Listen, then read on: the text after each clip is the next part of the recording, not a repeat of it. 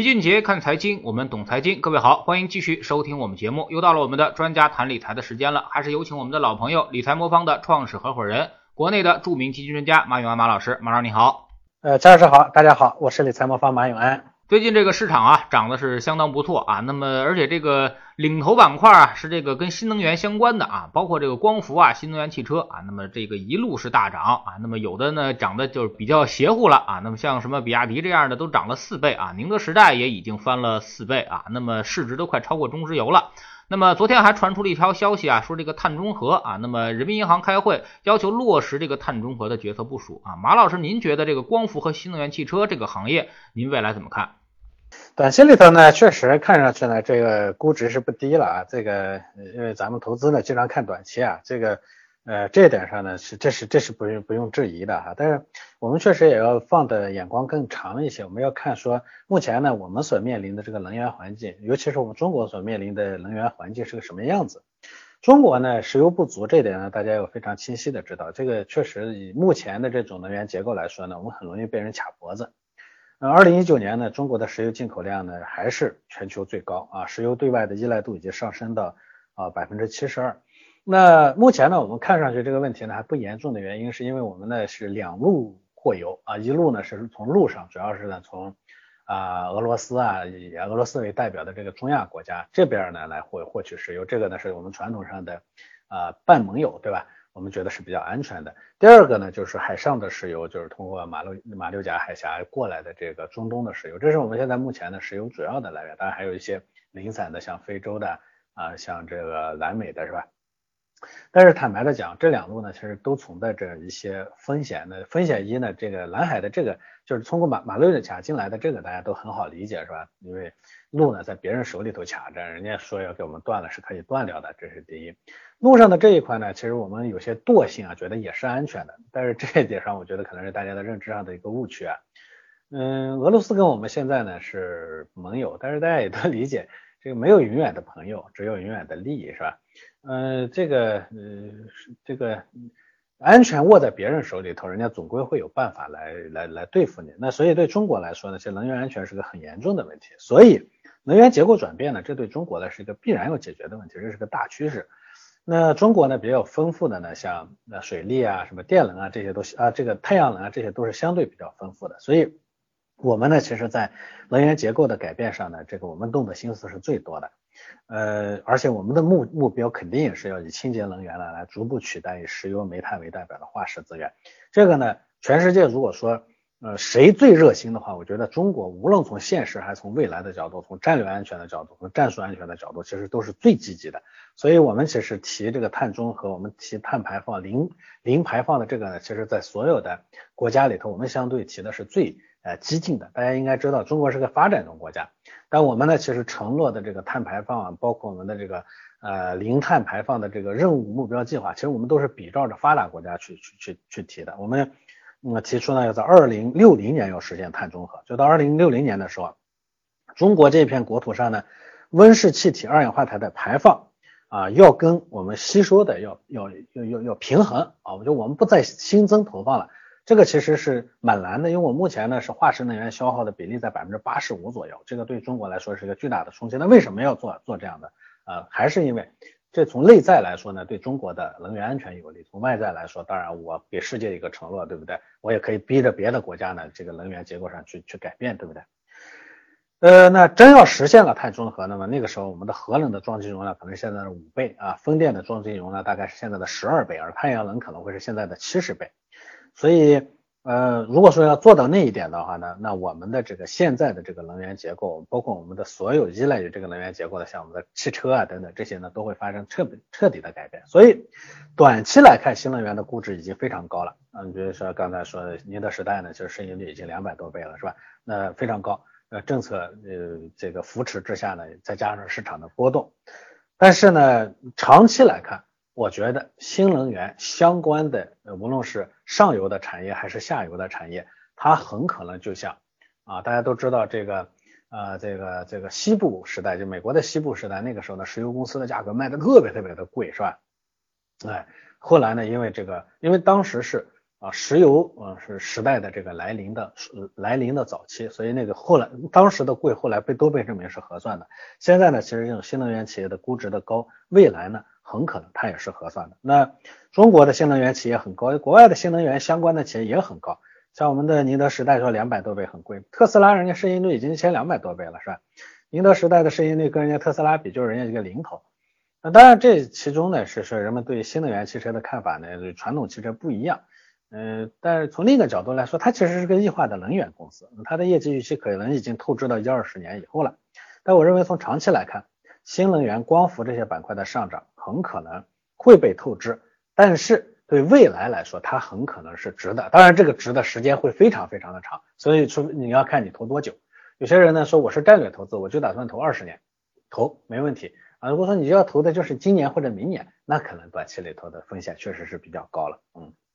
嗯，其实很多朋友也问我们这个光伏啊和这个新能源行业啊能不能碰啊？那么我们给出的态度不像马老师说的这么多啊，那么我们给态度比较坚决啊，尽量不要买啊，因为这个光伏产业呢其实是国家补贴出来的行业啊，那么长期来说并不是特别看好啊。光伏产业整体来说，像无锡尚德什么的已经整体破产过一轮了，这个东西只要是一旦这个补贴退坡啊，一旦补贴在这个这个取消啊，那么很多企业其实很难生存下来。而且现在这个光伏企业啊，其实生存现状并不是特别好。再看这个新能源啊，今年涨的实在是太多了啊。那么这种超大泡沫啊，那么无论是怎么去跟特斯拉比吧，特斯拉其实现在也是一个超大泡沫啊。所以说这个东西，嗯，不能这么类比了。我们觉得啊，那么即使它跟丰田去比较的话，一个特斯拉相当于三个丰田啊，那么相当于全世界所有汽车厂的总和啊。那么这个东西已经在投资上来说已经是没有逻辑可言了啊。所以说大家一定要小心。这一波新能源可能涨的已经是超乎了想象啊，那么有点像当年的纳斯达克泡沫这个意思了啊，所以说千万千万不要追高啊，不知道马老师同不同意我们的观点？哎，认同。我还补充一个秦老师的观点，我一直说投行业，就算是我们看好这个行业未来一二十年的这个前景，你要投一二十年的这个行业，你也别投个股，因为一个行业的最终的啊生死拼杀，可能最后一个行业呢，嗯，成为未来的一个。霸主了，但是这里头的大量的企业呢，都是这个成为霸主的过程中呢，这个的的的血肉啊，就像在现在大家看到互联网的行业啊，这个是是世界经济的动力发动机，对不对？但是如果你当年投互联网的企业的话，到今天大部分人可能都是死亡的，所以即算你看好未来的一二十年，你要投这个行业，那也要投行业，别投个股。当然，我也特别认同齐老师说的，那除非你想投一二十年。如果不想投下二十年的话，就线下的这种模式来说，尽量要远离。这个我特别认同的啊。嗯，这个尤其是这个行业啊，那么我们说行业很多行业呢，其实并不具备这个长期的上涨性啊。那么比比如说我们说看好这个互联网行业啊，那么如果九九年、九八年的时候告诉你这个互联网到这个二零二零年啊，那么一定会再涨一倍啊，甚至涨得更高啊，那么很多会出现很多大牛股，互联网是人类发展的方向啊。呃，这个东西现在来看确实已经实现了啊，但是如果九八年告诉你的话，那么你可能也信啊，但是到两千年之后啊，那么即使你买了微软，即使你买了亚马逊啊，当时让你亏掉百分之八十、百分之九十，估计估计你也是挺不住的啊。所以说这种东西呢，就是长期看好，并不代表它一直涨，特别是在短期可能会面临着巨大的风险啊。那么这个新能源现在可能就是出现这种这种情况啊，那么它是极端不合理啊，那么尤其这种。呃，投资来说，站在投资角度来说，那么一定会压缩它未来的一个长期的收益率啊。你想几百倍的市盈率，几上千倍的市盈率啊，那么未来它它也会以什么样的速度增长，它才能够吃掉这个市盈率啊？那么缓解这个估值上的一个压力啊？那么这个所以说已经基本上看不到了啊。那么马老师给我们现在点评一下现在的市场吧，您觉得是不是这个牛市的下半场，或者说您所说的这个呃牛市正在持续，或者说已经开始了？呃，我倒是不认为是在下半场这一点上呢，这我之前呢跟齐老师沟通的时候呢，有过一些差异哈。呃，我认为呢这个过程呢会会比较漫长，但是现在从长周期来看，我们所谓的长周期当然不是说十年二十年，我认为呢在三到四年的这样的一个投资周期里，因为正常的话一轮比较大的牛市呢，大概从从开始到最后展开拉起来到最后呢这个消失的这个过程呢，一般都得经历三到四年啊，这是历史上比如零五年也好，一五年也好。都会有这么一个过程。那从这个时间维度上来说呢，我认为现在呢仍然是在牛市的中早期，并不是在在在后期，这是第一点。第二点，那中早期是不是大家可以毫无顾忌的现在冲进去？这个我我我我特别不认同。就是任何一轮牛市呢，其实它第一阶段就就很艰难。第一阶段呢，因为是存量资金，所以在里头呢会反复的拉锯。到第二阶段，它也不是一蹴而就的，而且越到牛市里头呢，越到中牛牛市的中期的时候，市场呢其实叫波动呢反而越大。我们原来有一直有行业里头一直有个说法叫急跌快涨啊，急跌慢涨啊才是牛市。就跌起来那这跌的很残酷的，涨的时候呢涨得特别慢。哎，跌的时候呢，一下子就把多少天、多少个月的这个收益呢，一下就跌没了，这才是一个长期牛市的一个一个征兆。所以这个过程啊，它一定不是一蹴而就的。所以要看大家怎么去定义这个牛市。如果认为牛市呢就是一条线拉起来，那肯定不是。但是如果我们认为呢，在拉锯的过程中逐步的抬高这个，哎，逐步的抬高，那未来呢很可能还会有比较长的牛市。但是我坦白的讲，这个过程呢很难受。所以我在今年，呃，前两天呢，我刚做完我们今年的这个。啊，年度的策略策略展望，我说呢，从投资的角度来说，我认为二零二一年的风险回报会比二零二零年要低。大家觉得二零二零年的收益率很高，但其实二零二零年的风险回报并不高。什么叫风险回报？就是收益除以当年的风险啊，风险你可以是波动率，当然也可以是最大回撤。哎，无论用波动率还是最大回撤，那呃呃一九年的这个风险回报呢，大概如果是一点六的话，二零年呢其实只有零点八左右。二一年呢，我想这个风险回报可能会更低。他说这就意味着说风风险回报是正的，意味着你能从市场上挣到钱，如果做得好的话。但是呢，低就意味着你越来越难挣到钱啊。这一点上，我觉得大家一定要认认识到。嗯嗯，最近我们看到美元也是在持续的一个贬值的过程之中啊。美元的贬值呢，可能带火了这个大宗商品啊。我们尤其是我们说的工业金属，像我们看到有色金属最近一段时间涨得也很好，特别是一些小金属啊。那么叠加上新能源的概念，他们可能已经涨疯了。啊，那么马老师怎么看美元啊？因为美元可能会关注着这个世界的通胀形势的一个变化啊。那么您觉得这个美元跌破九十之后，那么还会继续下跌吗？呃，其实这个之前呢，跟陈老师做节目的时候有过一次交流啊。我个人认为呢，美国呢进入了弱美元周期啊。这个还在九十二、九十三的时候，我们当时就聊过这个问题。我认为呢，现在的下九九十呢，这是个非常正常的现象，这是可以预期的。而且未来呢，我想会很长时间里头呢，这个美元呢，应应该都是会相对弱的。我一直讲过说，美国呢，它是通过美元的这个收缩与扩张呢，来收割全球的。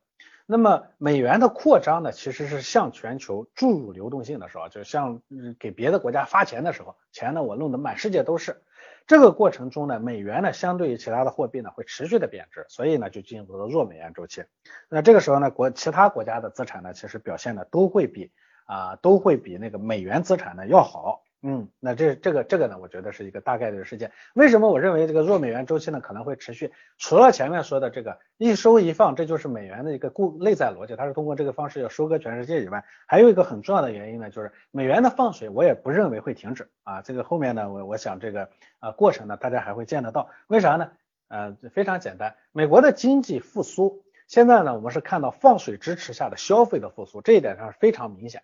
但是它的生产，它的这个各种的，就咱们且不说制造业了，其他的服务业、实体经济的复苏的过程呢，都极其的缓，就还是受到各种疫情的影响。这种东西呢，在这种环境下，如果不继续靠这个放水来推动经济呢，维持经济的话，它基本上没有什么第二条路走。所以我也我也说，很多人说啊，美国已经放了足够多的钱了，是吧？去年一年放的钱呢，是美元历史上的这个货币投放量的百分之二十啊，已经放了足够多的钱了。咱未来呢，总归要啊要收回来，嗯，没有那事儿啊。我就说这个一个人呢，吸毒上瘾了，他他不是说他想不想停，是他能不能停的问题，他停不下来。而且大家会看到最近呢，这个呃，他们这个两党呢正在争夺的这个参议院的控制权，现在呢基本上也是。啊，这个也被也被这个拜登为首的这一波呢都拿到了，拿到了以后呢，他后面的所有的政策畅通无阻。这种情况下，怎么有利怎么来。我觉得放水它是不会呃不不会停止的。那么这种情况下呢，呃嗯，对全球的资产的影响呢，就是呃非美资产表现肯定好，同时呢美元的对立面的资产肯定好。所以这也是我支持，我认为这个。呃，去年的这个年底前后，黄金呢有过一波下跌的时候，我当时特别坚定的，我认为黄金的机会，我认认认为仍然有。后来呢，市场慢慢又抬起来了，这个大家也证明这一点是吧？我认为呢，这种资产呢还会继续上涨的原因，同时我也认为大宗商品呢仍然有机会的一个很重要的原因。嗯，美股呢？美股这块怎么看？呃，一般情况下，这个。呃，当美元是这个呃弱美元的呃环境的时候呢，美股的表现一般。当然不是说一定会出现美股的暴跌，但是啊这种时候呢，非美资产就是或者是尤其是因为美国呢是发达发达经济体的代表，尤其是啊这个非美资产里头其他的这个新兴市场的资产，相对美元的表现呢会更好。但是现在呢，其实这次的这个情况呢，有一点点特殊的地方，在于说美国呢不太好，疫情的控制啊，包括发达国家的疫情控制都不太好，大家都是靠印钱活着。但是呢，呃，新兴经济体里头，除了中国以外，其他的更差。嗯，比如说印度呢，差的一塌糊涂，是吧？那这个以前的这个金砖四国呢，现在啊，这个金呃金砖五国啊，现在呢崩的这好像真的都成砖了，只有金砖，只有中国啊，好像还。金光灿灿，其他的四块呢都是都真的成砖了，所以这种情况下呢，我自己的猜测是，非美资产不见得都好，但是中国的资产一定是啊这个卓然超群的啊，这一点上呢是是没有问题的。那其他的非美资产呢要谨慎，但是美元资产呢相对的说风险我觉得是是比较大的，这是历史上每一次弱美元环境里头啊共同的一个特征。嗯，那有人问了，说这个现在趁着美元低，要不要换一些这个人民币回来啊？您怎么看？呃呃，您说是用这个人民币换一部分美元回来是吗？对对对，人民币买美元啊，趁着美元便宜。啊，别别别，千万别！这个我我这前几年啊，老有人干这个事儿，就是我记得上一次呢，这个呃是一呃一一七年的时候呢，当时说美元呢相对人民币会升值，好多人呢这个。啊，冲出去去买了一堆的美元，后来呢，一个是在外面又投不了资，后来还方向还看反了，当时呢，好多人呃这个栽了一波，是吧？嗯，这个呃，所以呢，我其实给大家的一个观念是，中呃人民币相对于美元的波动幅度本身就是受控的，它不像像像你看日元相当于美元呢，说波动一下有时候挺大的哈。中人民币相对于美元的这个波动本身就是受控的，上上下下不会特别多。今年呢就已经非常非常厉害了，从七美七呃呃一比呃七比一呢降到了六比六点六点五左右，六点六左右，六点六点五左右是吧？掉掉了那个零点五五个呃就呃这个汇率呢降了零点五，相当于是大概从比例上呢大概是降了。啊，八个点左七八个点左右，这就已经历史上最大了。但是你一来一回去折腾换钱的这个过程，再加上你要投美元资产的时候，那个美元资产相对很可能在未来呢，相对于人民币资产来说，它的涨幅呢是比较差的。这种情况下呢，呃，又要又费成本，你还得就承受那边的那个收益不佳的这个损失，折腾下来完全没有必要。所以永远不要为啊想象中的这个。美元的贬值呢，去换美元啊，这个是我觉得是美元的贬值或者升值去换美元，这是第一点。第二点呢，我个人认为呢，今年人民币相对于美元的啊这个升值幅度肯定是受控的啊。大家之前我说这个的时候，很多人不理解，就去年呢这个你一边说是美弱弱美元周期，一边呢说人民币相对于美元的这个幅度呢会受控，这好像逻辑上说不通。弱美元周期呢是美元相对于全球其他的资产的。人民币呢？其实我们一直相对于美元的汇率一直是可一直是在控制下的。就我们是像央行用这个逆周期因子啊，还是什么，反正说的堂皇的，本质上都是都是可控的。今年呢，我们的幅度稍微大了一点，但是明年呢，我们如果啊让这个幅度过大的话，意味着我们的出口呢会受到非常大的影响。今年已经出口，今年呢我们因为疫情的原因，我们的这个供应呢独一份，所以呢我们还能消化掉那些。这个今年的这个利率的大汇率的大幅度的这个上行，如果明年呢全球都开始复苏的这种情况下，我们再大幅度上行的话，我们的出口会受到比较大的影响，对我们的经济复苏是会有冲击的。所以呢，我猜测呢，今年的这个啊这个人民币相对于美元的这个升值幅度会有限，当然还会升值，但是会有限。所以我一直预测今年有可能会到六点二、六点三啊，就不得了了。那这个呃，当然前两天的这个央行的这个。呃，货币政策的这个这个这个会议啊，也也特别说到了这一点，会维持相对的稳定啊，是吧？这个已经说到了，所以我觉得，嗯，第一呢没必要，第二呢也没有那么大的幅度，这种情况下就没有必要再去追追出去。当然，有的人赌说，那既然掉的差不多了，到六点二、六点三了，有可呃六点六点六点五、六点六了，那是不是未来呢会回来？回来你还得且等等，因为美元的一个弱美元周期它没有那么快的结束啊。嗯，再说回国内吧，啊，我们看到今天沪深三百指数啊，这个已经过了这个二零零八年的这么一个高点了啊，那么上面只有一个高点，就二零零七年的那个高点了啊，那么已经现在是次高点的位置了。马老师怎么看现在国内的这个市场啊？我们看到也是很多的这个权重股或者一些热门的股票带动着整个指数的不断的上涨啊。那么，但是很多的股票却在下跌啊。您怎么看这种市场现象？对，我觉得这种分化呢是正常现象啊。这个股市里强者恒强的原呃现象呢，这个特别明显。我觉得这里头呢有几层的这个逻辑。第一呢，就是呃，它不像去年的市场呢，因为去年市场是流动性推动的市场，我们的疫情影响下呢，企业的盈利其实肯定是受到影响了的。首先呢，今年呢，我说了货币环货币政策呢，它没有大家想象中的那么紧，但是你想让它特别宽松，这个也不现实啊。这一点上，我觉得大家一定要一定要理解。所以我把今年的货币政策的定义叫摇摆。什么叫摇摆？摇摆就是既不能说它宽，也不能说它紧，它是忽紧忽宽。为啥要这么讲呢？因为我们的央行一直有收紧货币的传统啊，只要有点机会，它就会想收收紧。但是确实的说，收紧货币呢，对于在缓慢弱复苏的这样的经济来说是不利的。所以，如果经济稍微表现好一点，央行就会收一收；稍微差一点，它又被迫不提，的会放一放。这件、这件、这个过程呢，呃，完全靠货币的这个宽松呢再去推动市场的这一块动力呢，它是不稳定的，这是第一点。那好，市场上涨的动力是什么？核心的动力当然是盈利的改善。啊，前些年呢，我们的整个市场表现一般，所以我们很多企业呢，趁机呢去除了很多，就是叫什么呢？挤水分的这件事儿。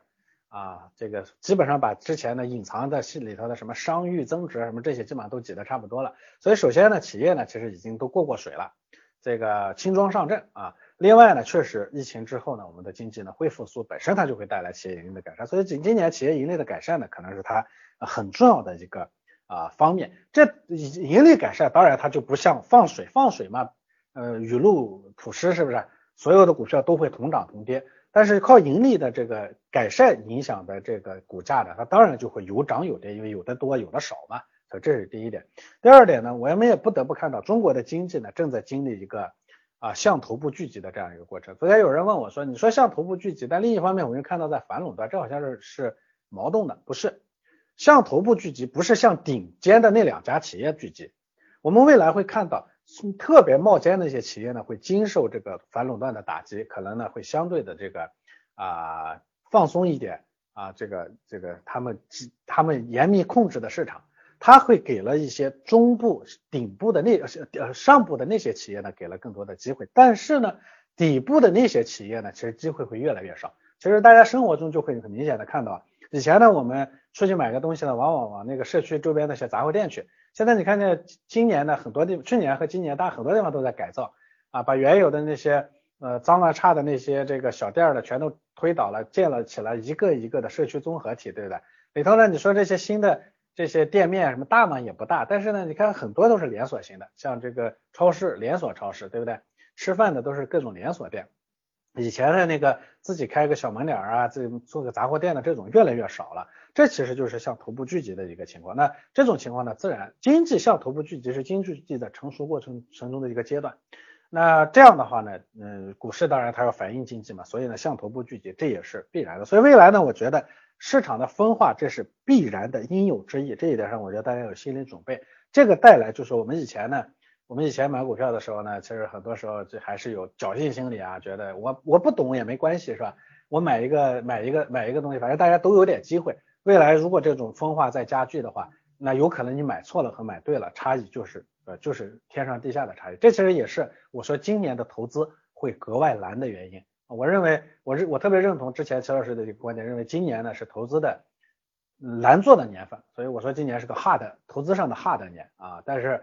呃，不是说没有机会，但是今年投资机会的获取要倍加努力，要花很多的精力，要有专业能力，你可能需要花花更大的精力去去关注这个市场才行。嗯，那么您觉得在这种分化的情况下，我们普通投资者该怎么去做呢？呃，这说实话，这个单边市场大家都好做，是吧？人人都是股神，这个我觉得特别简单。但是，呃，在这样的这个环境里头呢，大家可能要冷静，保持一份冷静。啊，这个，所以我们呢，理财魔方这种模式，之前呢老有人诟病我们啊，这个吐槽我们说你们这个人家行情来了你不全仓是吧？你们是稳，但是不够刺激啊，这我要赎回自己去买，这这是之前单边市场里头的一个典型的呃反应。但是呢，我觉得今年呢，你不妨，如果你不买理财魔方，你也不妨照理财魔方的这种方式来做，因为这样有可能你才会让你的去年如果咱们靠运气挣了钱。咱们今年最好不要靠运气再把它赔回去啊，这是我觉得是第一个啊给大家的一个建议。那我们是怎么做的啊？首先呢，我们是个配置型的平台，我们任何时候都不赌方向。大家会看到我们做的是大类资产配置，就不会因为说某一个单一的市场涨上涨而全仓这个市场。那所以呢，我其实永远不会面临着说某个市场里头呢机会多一点，机会少一点，会把我的这个整个带进去的这种这种这种问题，它不会存在。那第二呢，我觉得。今年的市场里头呢，可能格外的需要稳。我告诉你稳有多重要啊！举个例子啊，呃，这个我一直给大家讲的，一七年的那个冠军基金啊，一呃这个呃这个一九年的冠军基金啊，一呃一八年的那年呢，它最多赔了百分之四十，一九年呢，它挣了百分之百，不是冠军基金，前三甲的某只基金，它挣了百分之百。两年下来呢，其实它的综合收益率呢，大概只有这个每年呢，大概只有百分之十几、百分之二十左右啊，因为赔百分之四十，然后呢又涨回又涨了百分之百嘛，基本上两年大概综合收益率是百分之二十，一年大概也就百分之十啊左右。但是呢，这个这个里头呢，首先你其实这么大起大落的，你回头看看，就算那年这赚了百分之百，总的下来其实也没赚多少。另外呢，就是我们很多投资者在里头呢，其实大比例的赔了钱了。这个其实就是我们很多不稳的投资的一个呃典型的特征啊，里头赚不到什么钱。嗯，前两天我看那个招商白酒基金那个基金经理他在做那个直播的时候，他谈到说他的基金像去年涨了呃一二零年涨了百分之一百一十，但他说他的基金的用户呢平均持仓也只有一百一十天，用户的平均收益也就百分之九。百分之一百一十的一个收益的产品，你才从里头平均挣了百分之九，这显然呢，其实这种产品里头挣钱呢是不易的，稳呢它才能你拿到你说，你比如说人家是人家是一百一十，那你在里头呢才挣了百分之九，首先收益率也不高，其次呢那种大起大落你也就只敢放一放一点点钱，对吧？我们理财魔方呢，哎，一七年呢我是九点七，一八年呢我亏了一点一八，啊，一九年我挣了百分之十六，今年呢大概我挣了百分之七左右平均，七点几。哎，你虽然看到我每年的收益率都不算很高，跌的时候跌的少，几年下来呢，我的收益率呢也接近百分之七点几，将近百分之八。可是我这百分之七和八呢，你你敢放大钱进去投资嘛？最终你要看你放多少钱进去，你光看个收益率有什么意义，对不对？所以我觉得这是啊，今年呢我给大家的最大的建议哈，我给大家最大的建议是什么？二零二一年一定要求稳啊，别把去年因运气挣回来的钱，今年再因运气赔出去，这是第一点。第二点，如何稳呢？配置一定要做好资产配置，今年尤其要做好资产配置，而且一定要呃做好相对比较保守的资产配置，不要特别的激进。说做资产配置，夸一下全都做的。我前前两天有个有个基金公司做的那个组合，说我们在做资产配置，我一看，好家伙，全都是 A 股。然后呢，我这个资产配置做的好啊，去年收益率百分之六十啊，所以今年呢还怎么怎么怎么样？这个就胡说八道，那哪叫资产配置啊？那是那是那是赌 A 股。啊，赌 A 股上赌了，赌赌了。资产配置的基本逻辑是鸡蛋不要放在一个篮子里头。你呢，倒是没放在一个篮子里头，但是你放了五个篮子，但五个篮子都放在一个一个一个扁担上，扁担一掉啊，这篮子全都砸了。所以呢，这个呢不叫资产配置。所以我说第二那个建议就是大家一定做好资产配置。嗯，啊，当然最好呢就是你直接去下载个理财魔方的 APP 啊，我们里头都帮你做好了。嗯，现在这种行情之下呢，其实也有很多人没有入场啊，或者说已经有人重仓了啊。那么对于这几种情绪的人啊，马老师能给一些什么建议呢？呃，确实现在有一些呢还在观望的，就涨这么好了还在观望，这个呢，呃，我觉得很难入场。这些人啊，即使入场呢，他也会变成韭菜，就像二零一五年牛市那些散户一样，是吧？看着到最后终于一路上涨，到最后呢忍不住的时候冲进去，哎，然后就结束了，这一套呢就套了五年。这一类人呢，我的建议就是你就别进市场啊，你不适合进市场啊。这个第二人呢，那还有一类呢是说已经在在上面有些盈利，担心收益回吐，犹豫要不要随时下去的这种心态呢，我当然也可以理解哈。呃，第三类人呢，就是这个啊已经重仓了，开始盈利了，对对吧？这个觉得自己呢非常赚的可以了，开始减减仓下车的啊，这呢是第三第三类人啊，觉得自己呢是神操作是吧？落袋为安，止盈下车啊，想等后面下跌再进入的。呃，三类人呢，我当然心态我都可以理解。我对第一类人的判建建议呢，就是你不要进市场。嗯，这这对你来说呢，这个你前面经历了这么长的这个机会，你都还在市场之外，这说明你确实不适合进市场。你进市场，如果你忍不住进市场的时候，一定狠狠的给自己啊提个醒，喊自己两嗓子啊，因为你进去一定会是市场的高点啊。这是第一类人。第二类人呢，这个。呃这个重仓了盈利了，但是这个比较呃忐忑啊，这个想着这个呃随时担心这个回吐的这种心态呢，我的建议是选择一个方式让你呢稍微能稳定一些，因为因为。你肯定是想着想着想着不要坐过山车，但是这种患得患失的心态，最终多半会坐过山车。所以呢，挣到钱的，及时的把它换成一种新的方式，能让你不那么焦虑的。第三类人呢，我觉得神操作的这一类啊，人是因为什么方式成功，就会因为什么样的方式失败啊。这个呢，我觉得你退出以后你怎么办？我以前写过一本一一篇文章叫“止盈是个伪命题”，就你下车以后你要怎么办呢？如果市场再接着涨，你你怎么办？啊，这就说市场这涨，我不着急，等到掉下来我再进。对不起，大部分人都是这么想的，但最后的做法是，市场不会如你所愿。你说不定你退出来，你下车了以后，人家接着往上涨呢，涨一天你能忍得住，涨两天呢，你会被后悔心理所支配，第三天的人就哐又追追进去了，变成跟第一类人一样了。所以我觉得三类人吧，这个嗯共同的建议啊，第一呢，我觉得呃专业的人干专业的事情。啊，不要把自己的精力呢消耗在这个上面啊，去投公募基金很好啊，这个投一个呃这个这个这个这个公募基金呢，比我们自己在里头呢进进出出患得患失呢要好好很多。第二呢，一定要做资产配置啊，找了专业的基金产品，一定要通过做资产配置。我前面讲了，资产配置的基本逻辑就是不要把鸡蛋放在一个篮子里，对吧？呃，而且他要把鸡蛋放在几个相不相关甚至相反的篮子里头。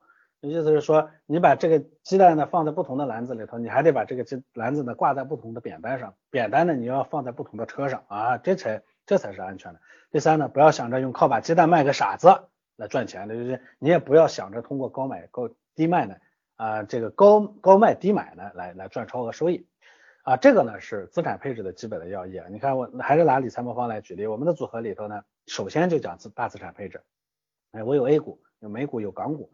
啊，我不光有股票，我还有债券、黄金、货币等等。第三呢，我觉得一定要做一个针对自己的啊基金组合，因为投资这件事情、理财这件事情啊，其实真的是个人有各命啊，你不要眼红别人的，但是你也不要放弃自己的啊。有的人他天生性格就能多赚钱，那是人家命中该得的，我们不要羡慕人家。你看人家收益高，哎，你买的啥？我也学着买两个。我也实大实话跟你讲。就算巴菲特把他每天买的东西告诉你，你也赚不到他的赚的钱啊！这个东西呢，它跟人人个个个人的个性有关系，所以呢，选基金做资产配置，同时呢要做自己的基金组合，不要去做别人的基金组合。最后呢，哎，这个呃过程中呢。如果有人呢不停的陪伴你，跟你来市场涨涨跌跌，有人不停的跟你唠叨唠叨，哎，让你的情绪比较平和的话，咱们最终才能挣到自己的钱。我觉得啊，做到这几点，对于前三类人来说，你前面说的那三类人来说都适用。其实简单的说就是，无论挣钱了没挣钱，无论在不在里头，都别自己花太多的精力去这里头折腾了，没有意义。好，非常感谢马老师今天做客我们节目啊，也是跟我们分享了现在市场的情况啊。那么市场现在涨起来了，大家都很开心啊。那么有的是想下车的啊，有的是想上车的啊。天天这个明显这个情绪啊就已经很很躁动了啊。那么这个时候呢，其实我们更要守住我们的配置啊，守住我们的组合啊，因为呢，呃，随着市场上涨啊，其实我们说后面还有空间啊。那么现在呢，你。还很谨慎啊，证明市场还没有到头啊，所以说一定要拿住自己的仓位啊。另外呢，就是不要去追热点，不要去追高啊。那么一，因为有的东西呢，它其实已经长出了很大的一个泡沫了。如果你追高的话，那么正好把你套个结实啊。那么很多东西一旦套你，可能就就是几年啊，甚至是十几年啊，你都让你很难解套了啊。所以说这个东西呢，一定要保持一颗平常心啊，守住最基本的常识啊。常识是什么呢？常识就是市场啊，永远是这个。啊，长期向上涨的啊，那么那么做好你的资产配置，就会让我们的波动率降低啊。那么今年永远要记住啊，那么平衡很重要。如果你不会这个平衡配置，可以通过理财魔方的方式来帮你们实现。非常感谢马老师，再见。好的，再见。